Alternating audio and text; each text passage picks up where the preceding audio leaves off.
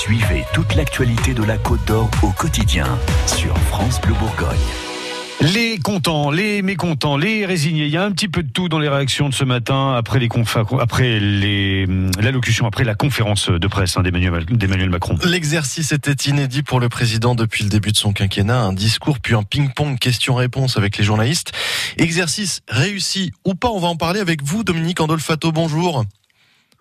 Vous êtes enseignant-chercheur en sciences politiques à l'Université de Bourgogne. On nous promettait du, du, changement, un nouveau monde même pour la deuxième phase du quinquennat après ce discours. Il a changé le monde depuis hier soir selon vous?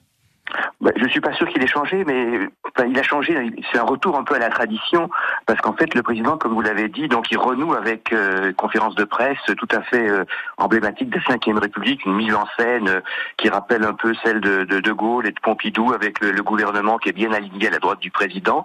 Le président a son bureau en mode professoral. Voilà, c'est tout à fait euh, De Gaulle ou Pompidou dans les années 60, début des années 70. Bon, le, le, le, décor a quand même changé, il s'est modernisé, euh, le, le, discours est quand même moins moins doctoral, même si quand même le président aime toujours faire de, de longues analyses, de, de, longues homélies sur un peu tous les sujets qu'il aborde, euh, ce qui souvent impatiente un peu son, son, son auditoire, parce qu'on l'attend quand même sur des, euh, des faits, des décisions plus, plus précises, et celles-ci, elles tardent souvent à, à venir. C'est ce qui revient hein, d'ailleurs sur les réseaux sociaux, beaucoup de gens nous disent blablabla, il y a du blablabla, mais il n'y a rien d'autre.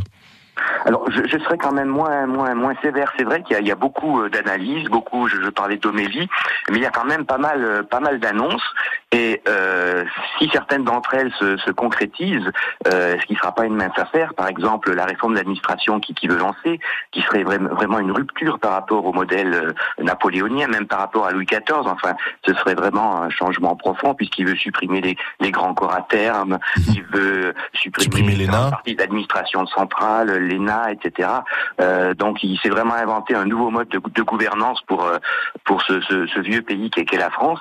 Là, ce serait vraiment une vraie réformes structurelles euh, et, pas des moindres. Mais est-ce que ça va se concrétiser? Là, le président ne nous dit pas concrètement comment il va, s'y prendre, par quoi il va commencer. Et, donc bon, c'est une belle annonce. Il y a, beaucoup d'ambition. Mais bon, c'est déjà pour convaincre les grands corps et ceux qui nous administrent, nous administrent de, administrent pardon, de, de jouer le, le, jeu de cette réforme. Ça va il va se passer un peu de temps sans doute. Voilà. Donc je, je, je, retiens des annonces intéressantes, euh, mais euh, un, exercice finalement assez traditionnel dans la Ve République, selon votre analyse. Je vous remercie beaucoup, Dominique Andolfato, d'avoir répondu à nos questions ce matin. Bonne journée à vous. Merci. Bonne journée, il est 8h16.